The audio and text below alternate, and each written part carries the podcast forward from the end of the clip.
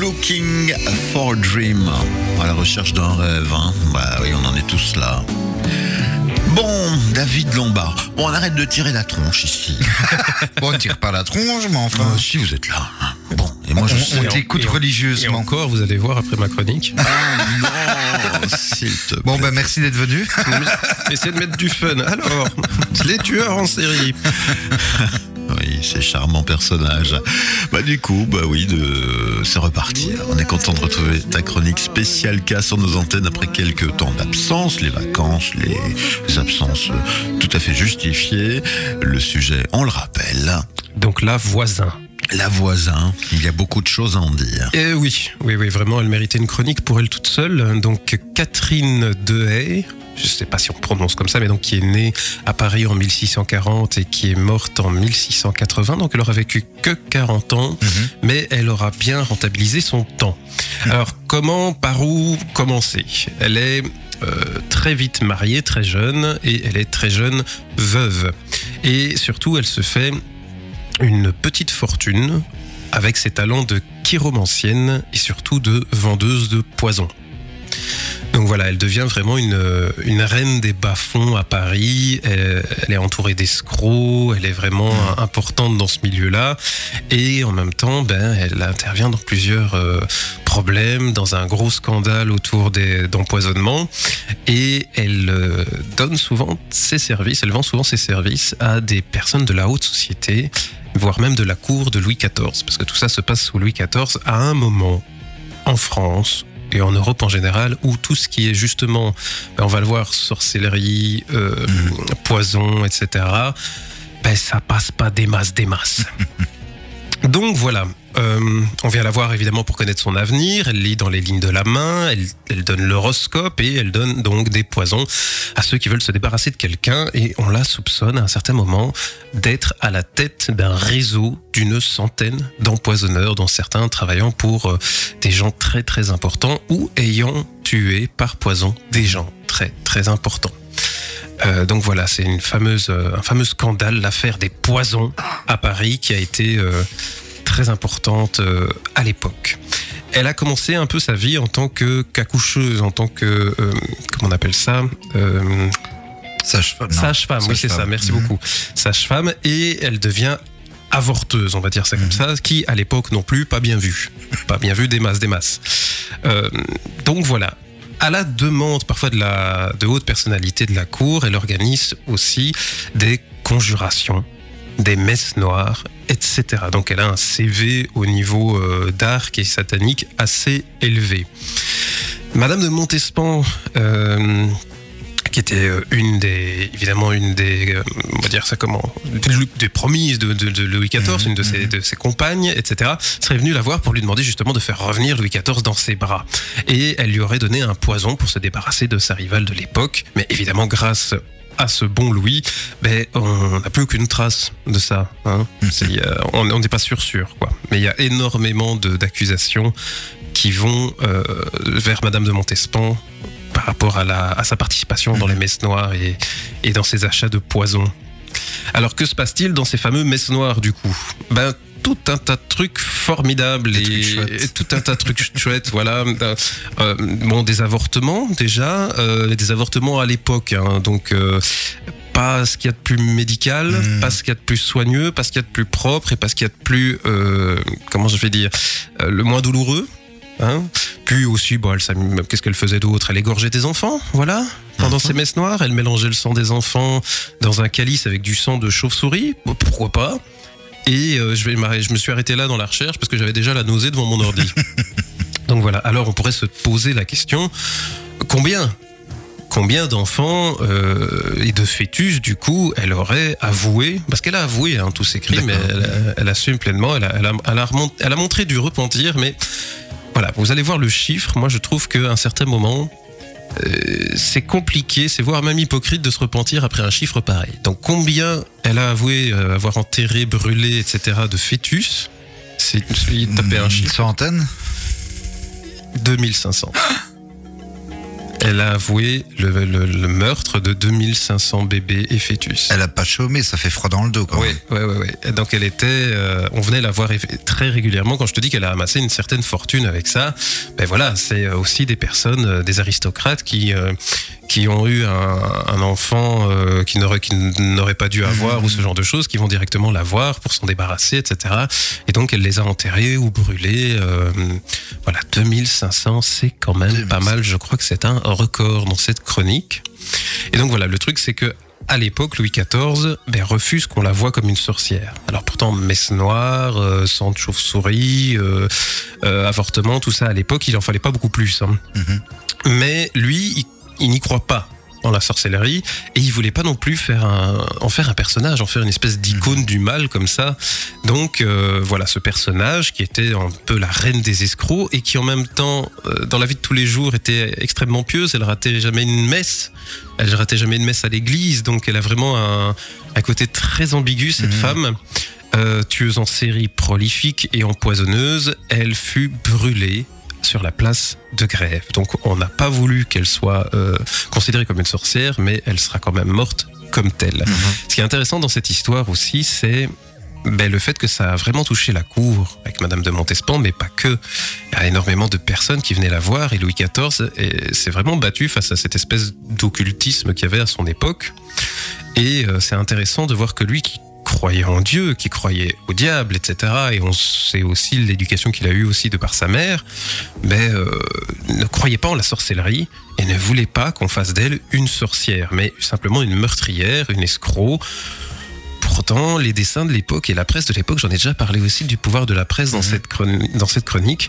Ben voilà, on- les gens modifiaient les traits de la voisin pour euh, en faire Côté une, une- diabolique. une- oui, un côté un peu diabolique, un côté Mhm. un peu. Elle est- on la faisait plus ronde, on la faisait euh, plus moche, on la Mhm. faisait plus euh, avachie avec des yeux, avec des cernes, etc. On la- Caricatural quoi. caricaturale pour euh, qu'elle ressemble à, à ce que l'inconscient collectif se fait, se fait d'une sorcière en fait Mhm. quoi. Et du coup, il a dû vraiment se battre un peu contre ça et c'est assez intéressant de voir cet impact là aussi qu'a eu cette femme euh, donc voilà elle mourra comme une sorcière et on ignore en fait complètement comment elle en est arrivée à, euh, bah, à devenir escroc à devenir euh, meurtrière à devenir avorteuse à devenir Comment est-ce qu'elle a découvert les propriétés du sang de chauve-souris On sait rien du tout. Enfin, donc voilà. Et ben, en Europe, le concept de, de sorcière, depuis des siècles, c'est allez, même déjà bien avant euh, le 17e, hein, le 16e, etc. Euh, on, on en voit des traces depuis le 11e et même avant. Mais voilà, le concept de sorcière, c'est euh, c'est complètement contre la religion. Il y a ce qu'on appelle à l'époque des crimes qui sont des crimes contre la religion et, euh, et qui sont très très sévèrement punis. À l'époque, l'Église et l'État font un. Donc, euh, donc voilà, les sorcières sont brûlées, mais souvent le simple crime de ces femmes, ben, c'est de ne pas forcément être catholique pratiquante, d'être rousse, de s'y connaître en plantes, d'être guérisseuse, ou simplement d'avoir une maladie mentale. Parce que Mhm. quelqu'un qui a une crise d'épilepsie à l'époque, bah, elle était en transe, le diable essayait de parler à travers elle, etc.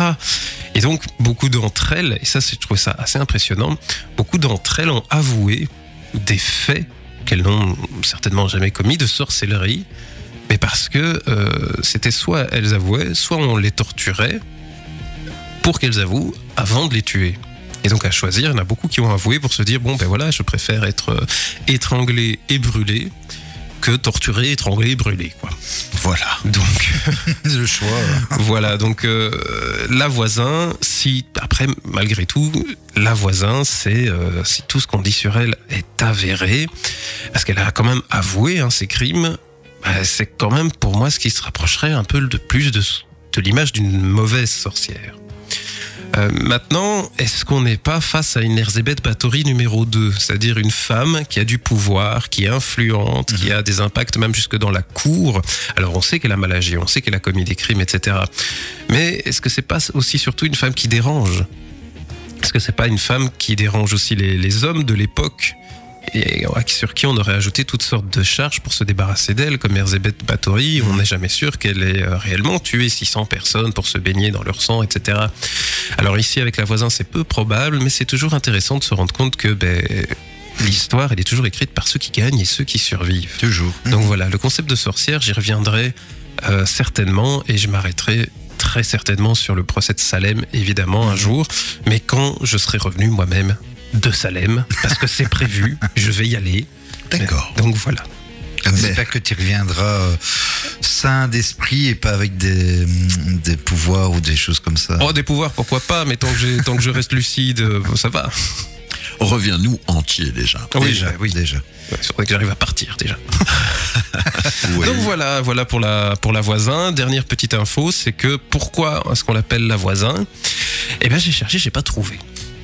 J'ai peut-être mal cherché, j'ai peut-être, euh, il y a peut-être une solution, mais du coup, je me suis fait ma propre théorie. C'est un peu comme euh, le tueur en série très connu de, que- qui, était Ted Bundy. Mm, mm. Euh, c'est que la voisin, ça pourrait être un peu n'importe qui, en fait. Quelqu'un qui va à la messe, quelqu'un qui peut être à côté de vous euh, sur le banc en train de prier, etc. Ça peut être quelqu'un qui, qui voilà, vous tire les cartes à la foire du coin, etc. Et puis qui, dans l'intimité, ben, tue des bébés, fait des messes noires, etc. Et on ne le, on, ne s'en serait pas forcément aperçu. La Une voisin, double personnalité. voilà, ça peut être, euh, ça peut être ça. Et on, on a tous euh, eu ou on a des voisins pénibles. Mais voilà, tous ne, ne font pas de messe noire forcément dans leur jardin. Mais voilà, c'est c'est ma petite théorie, c'est que la voisin, ça pourrait être n'importe qui. euh, mais mais j'ai pas trouvé d'explication sur ce surnom. Ok, mais tu en as cherché une Oui, oui, oui. d'explication, de signification. On va la retenir. Oui, bah oui, mais je pourrais te faire une chronique hein, sur les pires surnoms des, tueurs, des, des serial killers, parce qu'il y a des, il y a des petites pépites, hein, il y a des petites pépites. euh, Il y en a qui se, qui, qui, qui s'auto, euh, qui s'auto euh, donnent des, qui se donnent eux-mêmes, pardon, des, des surnoms. Je pense à, à BTK qui Ouais. est un tueur en série euh, célèbre aux États-Unis, qui lui s'est trouvé son nom tout seul comme un grand arrêt. BTK, Bound, Torture and Kill. Voilà, voilà. Donc euh, les, les- les surnoms des tueurs en série ou, ou la façon dont ils ont impacté la, la pop culture ou la musique, le nombre de groupes de Mhm. rock ou de métal qui, qui Marilyn Manson. voilà, mais pas que, hein, pas que Slipknot, etc. Mhm. Enfin, il y en a plein qui, qui, qui ont qui ont été inspirés par les histoires des tueurs en série, voir comment les tueurs en série euh, ou, ou des salopards comme Charles Manson fascinent mhm. les gens. Ils ont des euh, des fanbases, ils ont des, euh, des, des des gens qui tombent amoureux. Quoi. Mhm. Euh, Ted Bundy a pu se marier pendant son procès, Charles Manson a pu se marier en prison. Enfin voilà, Mhm. J'ai toujours été contre la peine de mort, mais effectivement, c'est un youtubeur qui disait ça.